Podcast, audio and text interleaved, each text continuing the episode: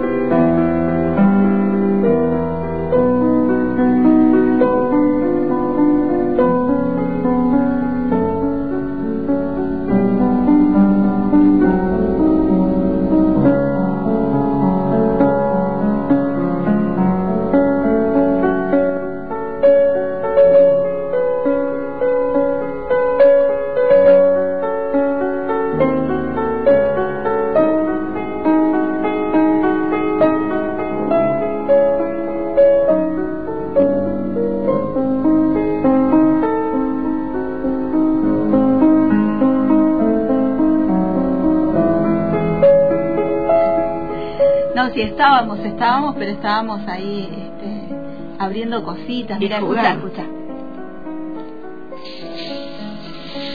Para que sepa la, la escuchantada, estamos tomando gaseosa. No sí, no, no, no, tomando gaseosa. Para brindar con Estela, feliz ah, cumpleaños. Muchas gracias. Mari. Ay, la verdad es que no es la primera vez que festejo mi cumpleaños en antena. No, sí, tengo mm, gratos recuerdos de eh, del cumpleaños y con lo que me ha esperado acá, porque la verdad con flores y un cartel hermoso con dibujos con una letra, pero me imagino donde ve en ese cartel tan lindo.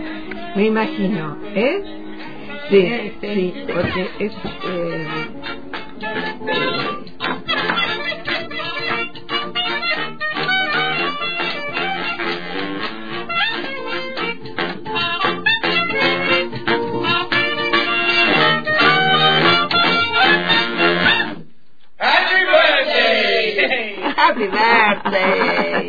Gracias, muchas gracias. Bueno, gracias también nos trajiste aquí una gaseosa y unas cositas que están adentro de esta bolsa. Sí, hay gaseosas distintas para tomar, eh, de distintos gustos y tenemos acá unos alfajores eh, que, bueno, no llegué mucho a hacer todavía cosas porque mm, estuve, o sea, festejé en el, en el mundo del trabajo que es mi mundo es parte de mi mundo muy importante y, y bueno, de alguna manera rodeada de, gente eh, muy, muy cálida como ustedes que, que todos los jueves es, es una fiesta. Es, es la, la vida entendida como una fiesta infinita. Claro, a veces no. Eh, a veces tenemos que... Nada, eh, no es fiesta, hay otras cosas, pero pero he tenido esa, esa sensación, una, una calidez de parte de los estudiantes, de los colegas. Ha sido, y lo que traje para hoy también fue un gran regalo porque mm, vamos a hablar de, mm, del Día del Maestro, del Día de la Maestra, con una película de la época de oro del cine argentino, con una actriz, Delia Garcés, nacida para, para Gloria del Cine, con una película que habla de, de situaciones maravillosas como puede ser dar clase, situaciones de tensiones y cómo ese mundo se relaciona con otros mundos, de tal manera que, que va a ser un programa muy festivo y el cierre también tiene un homenaje recordando a Chile, recordando a nuestro querido país vecino, que es un país con un muy alto nivel académico, eh, te reciben muy bien siempre que vas, eh, es un país que tiene mucha magia y que tiene una historia muy bella y por el otro lado también muy dolorosa como todo país y que la, la hemos conocido a través de sus grandes directores, ¿no? Nosotros que hablamos de, de, cine, vamos por ese lado, sus, sus actuaciones, interpretaciones. Entonces vamos a hacer un cierre también por, por ese lado, recomendando ahí una plataforma que está, está abierta para ver muchas películas. Así que, mm, bueno, esas son las dos líneas para trabajar hoy.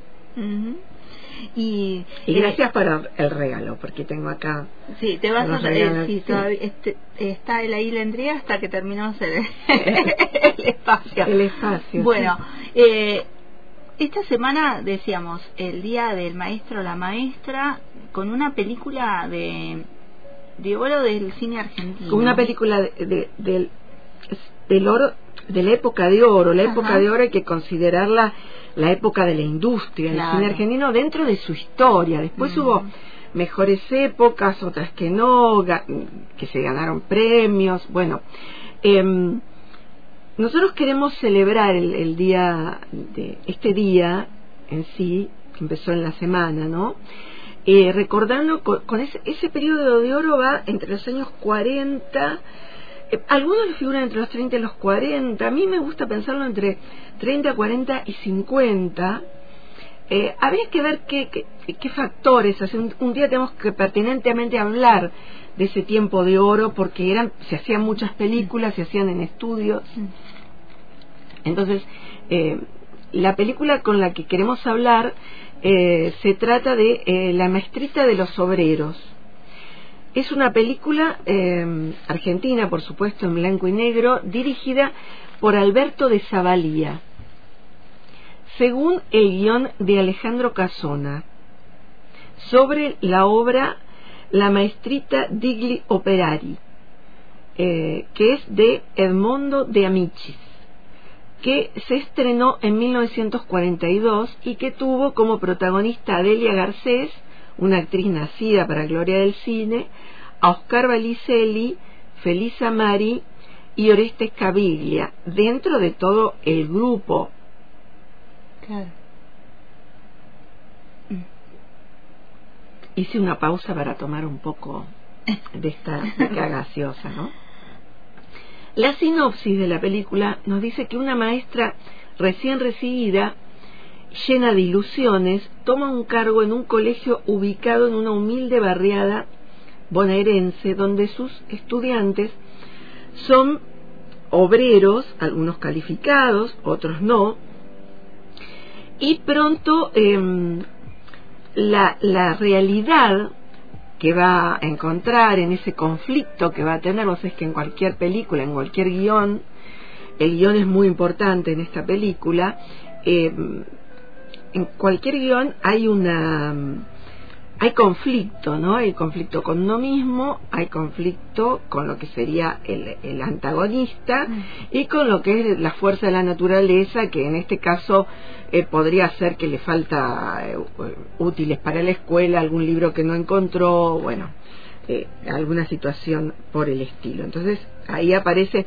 un conflicto con, los, con un antagonista en esa escuela y con, con ella misma, con el personaje que hace también delegarse. En un recorrido por la red encontré un artículo muy interesante de Germán Ferrari que dice, las huellas del suburbio se perciben en la maestrita de los obreros, un clásico del cine argentino que acumula ocho décadas. La protagonista, Delia Garcés, camina por las instalaciones de la fábrica en la que trabajan sus estudiantes ubicados en esa zona de los márgenes atravesadas por el riachuelo. La nota cita también otra película muda adaptada de esta novela de Amicis, escrita de este escritor italiano de comienzos del siglo XX. un suburbio industrial de Turín, en la pujante en la parte noroeste de Italia, en plena ebullición socialista y anarquista también, eh, a fines del siglo em, a fines del siglo XIX, un pueblo ruso alejado, poco tiempo de la naciente revolución, un barrio obrero junto a un riachuelo, una ribera, en la Argentina preperonista. O sea, son dos películas. Una película que podríamos ubicarla dentro del cine mudo, dentro del cine ruso, muy buena, y otra en nuestro país, ¿no?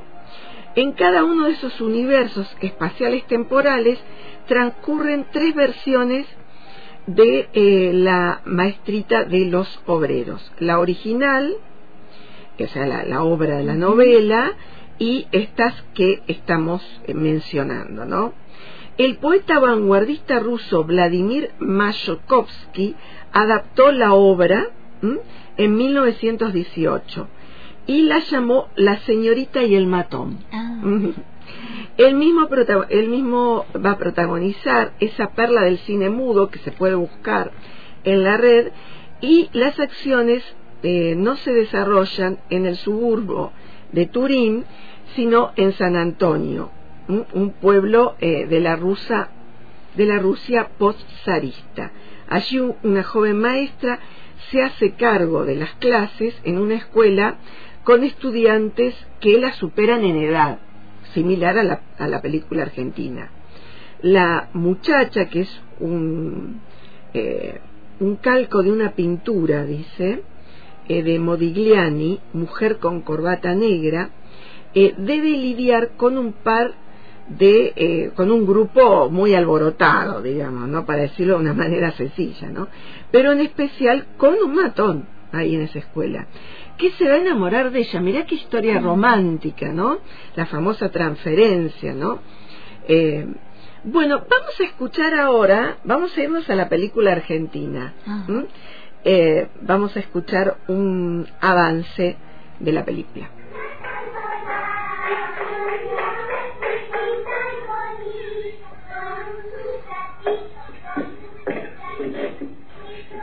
Maestra. Enriqueta. Pero si estás hecha una mujer, ¿te acuerdas? Hace apenas unos años eras una niña así, y ahora eres toda una maestra. Pasa, pasa. Espero que tendrá grandes cosas que contar. ¿Qué tal ese trabajo? ¿No estás contenta? Perdóneme, maestro, pero ese puesto no es para mí. Usted está acostumbrado a este jardín de niños y no sabe lo que es aquella escuela. Sabía que era una empresa difícil y por eso te recomendé a ti, la mejor de mis discípulos. ¿Sentiría haberme equivocado?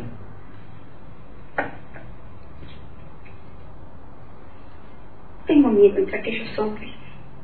Además, ¿qué puedo enseñarles yo? No te mande allí solo a enseñar. Ellos viven demasiado pegados a la tierra y tú demasiado en las nubes. Los dos tienen mucho que aprender. ¿Y qué puedo aprender yo en eso? Para comprender la vida. ¿Te has fijado en las manos de tus obreros? Están llenas de callos, pero debajo hay una carne que duele igual que la tuya. Eso es lo que tienes que aprender.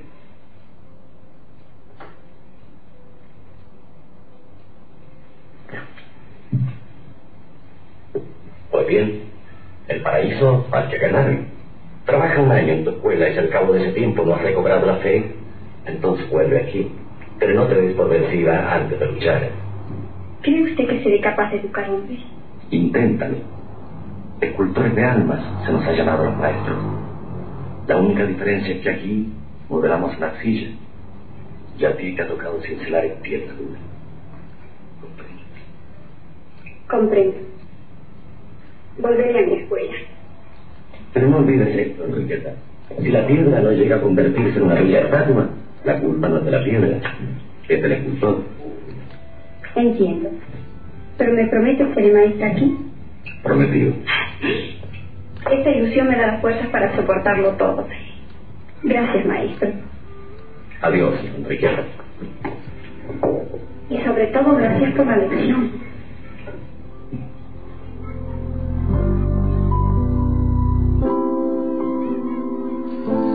Bueno, la película tuvo un éxito muy importante. Decíamos, salía en la dirección, eh, nada menos que Alejandro Casona mm. en el guion, eh, es muy emotiva la película. Y quiero leerte algunas reflexiones, viste que siempre ah, anunciamos la película que vamos a pasar y a veces tenemos contestación de, de nuestro público que nos sigue. Y mm, la artista plástica y profesora Adriana Álvarez nos dice maravillosa película. Con solo ver quién fue el realizador del guion basta. No me cansa no me canso de verla. Es un reflejo de la sociedad de la época y de una profesión idealizada dice ella. Porque maestro eh, como que maestros nos explica eh, puede como que puede ser cualquiera no dice frase de una amiga docente dice ella. El verdadero desafío está en hacer aprender a aquel que ofrece resistencia al cambio. La dialéctica no la dialéctica eh, este este tema y esto que nos trae esta colega esta amiga eh, esta película es uno de los temas más citados en el cine. Eh, tiene otro elemento referido a las escuelas fabriles que fueron muy importantes tanto en la época de la película en los años 40 como a posteriori. Sabemos muy bien, por ejemplo, las películas de Pino Solanas, que en los años 70 se pasaban en las, en las fábricas, mientras se pasaba una película de cómo utilizar una nueva máquina para trabajar en una empresa del vidrio o del papel, lo que fuera, ¿no? En realidad todas las fábricas, en lo que fue un importante cordón industrial del siglo XX, tenían escuelas y tenían alrededor también barrios. Esto aparece muy bien en la película. Y la segunda línea eh, argumental es muy importante por la manera que muestra a los sujetos y las máquinas, ¿no? Que ya lo habíamos visto en eh, Chaplin en tiempos modernos, ¿no? Eh, que en, eso lo hacían en clave de humor. Esta película es una película eh, romántica, ¿no? De alguna manera, drama también. Y la colega me dice, así es, ¿no? En el diálogo que tenemos, pero también muestra a una docente soñando con un trabajo en un lugar ideal, pero que la envían a la trinchera. Claro, porque la maestra va, no es que eh, ella recién salida y está muy bien lo que lo que a veces pasa en toda formación. Mm. Vos te formás de una manera y después cuando te enfrentás a la realidad es otra. Pero ahí está muy bien en ese diálogo cómo su maestro le dice vos tenés que aprender mucho, porque en realidad es, ahí está el secreto de la docencia, todo lo que uno aprende de los alumnos y todo lo que ella tenía que aprender de esos estudiantes que manejaban. En un momento dice, claro, es hora que vaya a conocer la fábrica, ¿no? Y poco a poco, como en casi todas las películas eh, vinculadas a, a, los maestros, a, la, la, lengua de las mariposas, por poner una, una película eh, muy importante, La sonrisa de la Mona Lisa, hay tantas, hay muchas. Eh, de alguna manera siempre se están enfrentando a una dialéctica que a veces funciona en un, en un estado de que vos mandás un mensaje y pareciera que el otro no va, no, va a estar de acuerdo o vos no vas a querer estar de acuerdo. Crece muchísimo el personaje. Y en este artículo de Germán Ferrari dice la versión argentina dirigida por Alberto de Zavalía, bueno, el año que se estrenó en los 40, varias décadas antes, a comienzo del siglo, empezó a circular una, una traducción de la novela, que estaba en italiano acá en Argentina, que, bueno, eh, fue, va, a ser publicada en nuestro país. Eh, el guion cinematográfico estuvo a cargo, bueno, como ya dijimos, de Casona, uno de los miles de exiliados españoles que llegaron a Argentina ante el avance de eh, las fuerzas fascistas de Francisco Franco.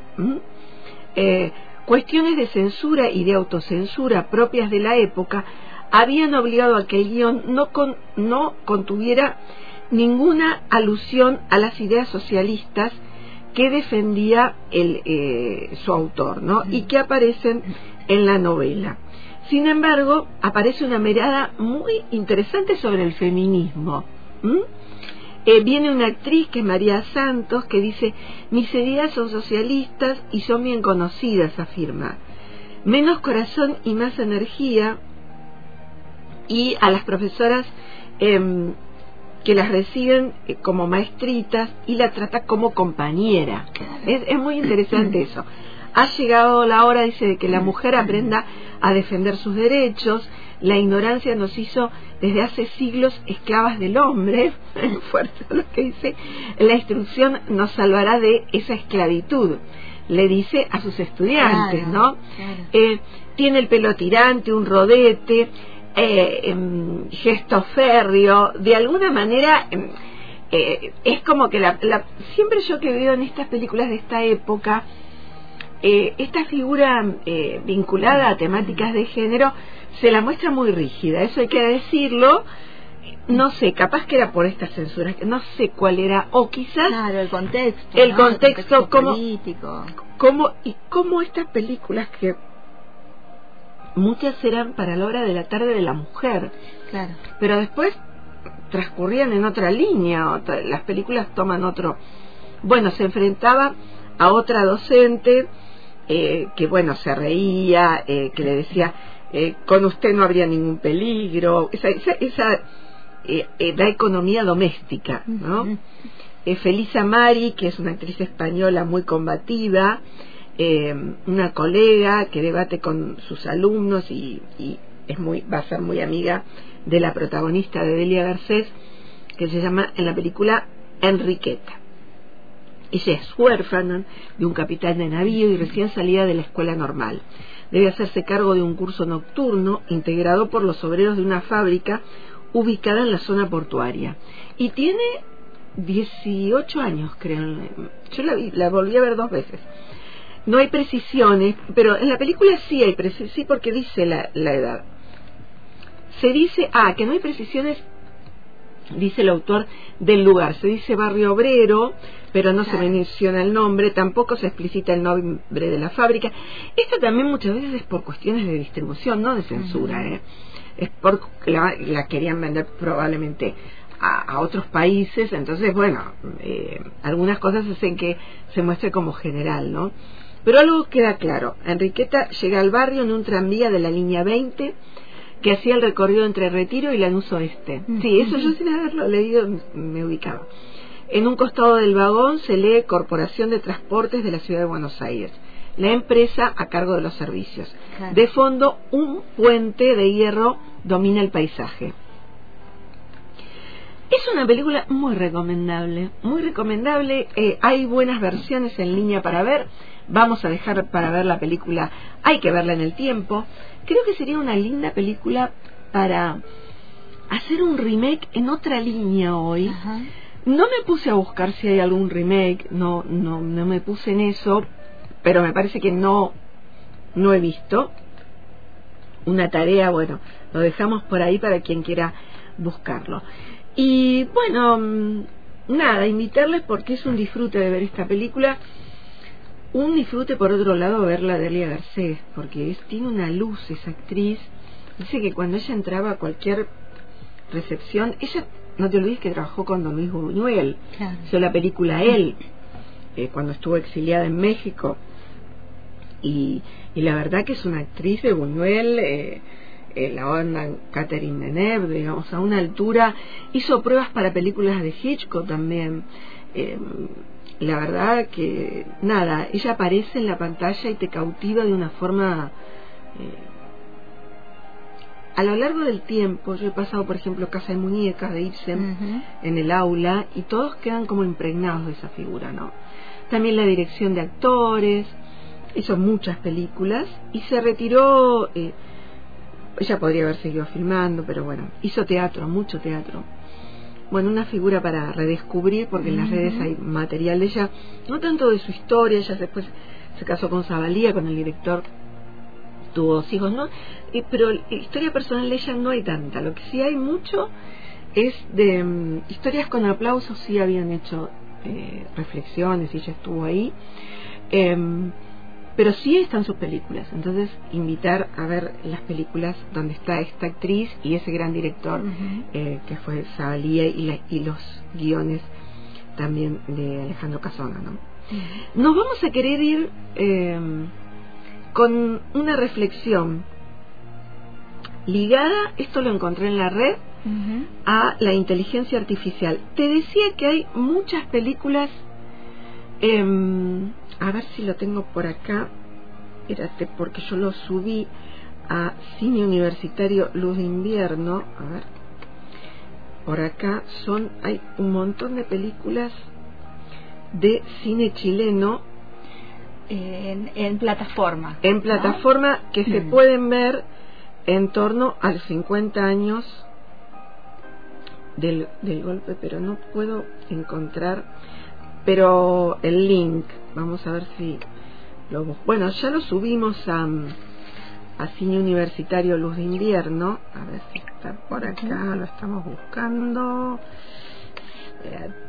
Se cumplieron 50 años del golpe de Estado en, Exacto. en Chile el pasado 11 de septiembre. Eh, y bueno, a raíz de eso hay diferentes este, homenajes. homenajes y recuerdos. Acá lo encontré. Eh, en Cinema Chile, que es un, se puede seguir por, por Facebook, una página dice, ya está disponible de forma gratuita y online. Eh, onda Media 50 películas para conmemorar 50 años. Se trata de 50 películas que podrán ser vistas 100% libres de pago desde Chile y el extranjero durante todo septiembre.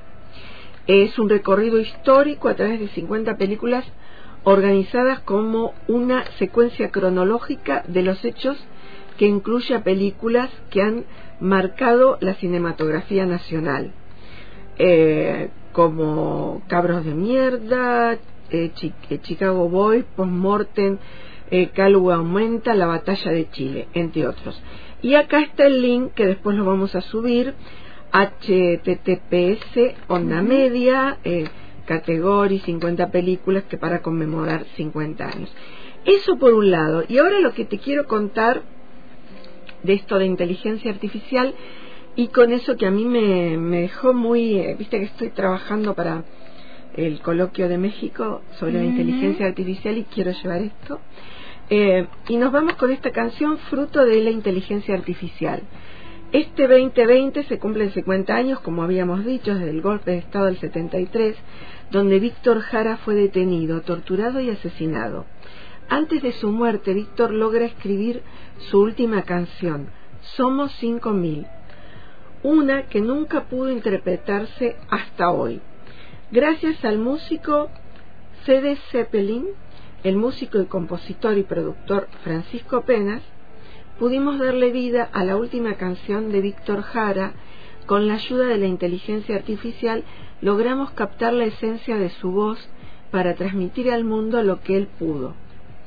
Bueno, eh, vamos a escuchar esto, a ver qué les parece y bueno, después si lo quieren chequear o algo, porque yo la verdad que lo encontré y me pareció interesante que lo tengamos. Vamos a dejar la película La Maestrita de los Obreros, eh, algunas fotos ahí para poner y recomendar ver estas películas de, de, los años 40 y estas películas que Chile nos ofrece, que tiene una muy buenos, muy buenos directores muy, muy buena cinemateca, no olvidar esa cinemateca enorme y esos grandes artistas del vecino y querido país al que abrazamos muy fuerte en septiembre.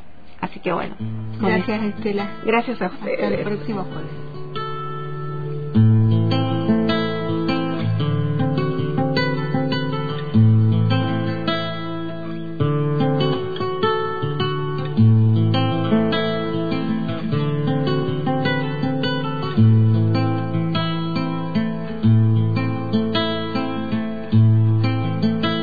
Somos cinco mil en esta pequeña parte de la ciudad.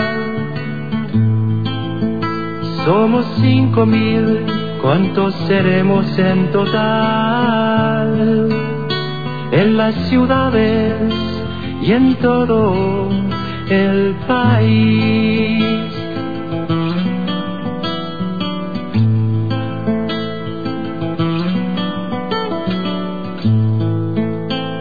Solo aquí diez mil manos siembran y hacen andar las fábricas. Cuánta humanidad con hambre, frío, pánico y dolor. Presión moral, terror y locura.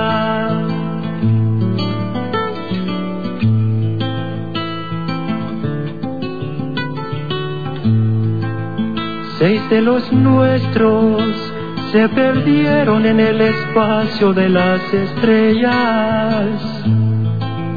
Uno muerto, golpeado como jamás creí, se podía golpear a un ser humano.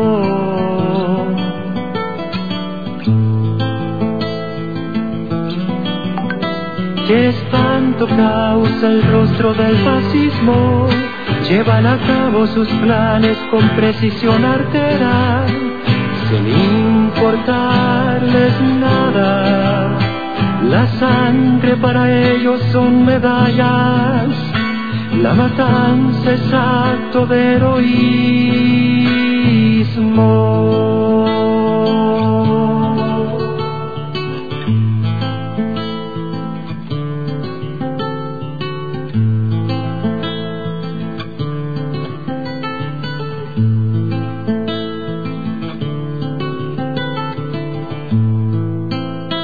¿Es este el mundo que creaste, Dios mío? Para esto tus siete días de asombro y de trabajo. En estas cuatro murallas solo existe un número que no progresa, que lentamente quiera más muerte.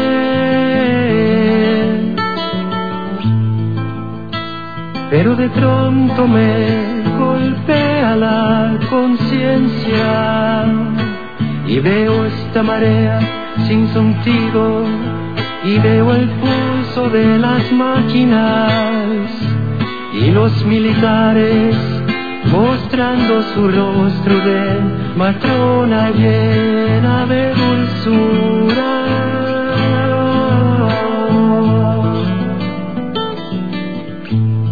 México, Cuba y el mundo que griten esta ignominia. Somos diez mil manos menos que no producen. ¿Cuántos somos en toda la patria?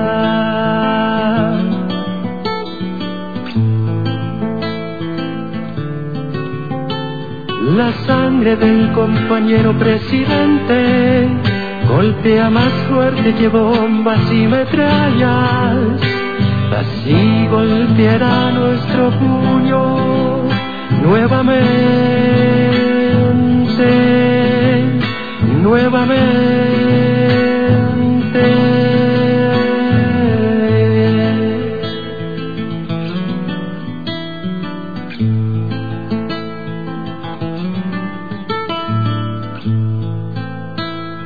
Que mal me sales cuando tengo que cantar espanto.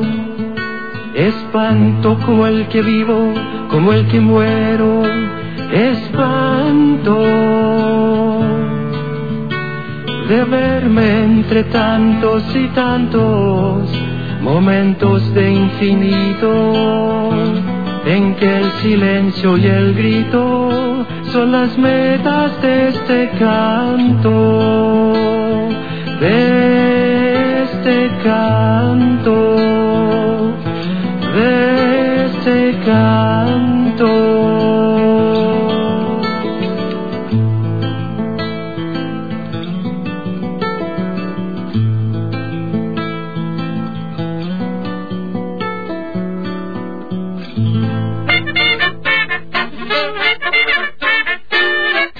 Universitario Luna Invierno. Con Estela Maris Pollán. En el hilo invisible.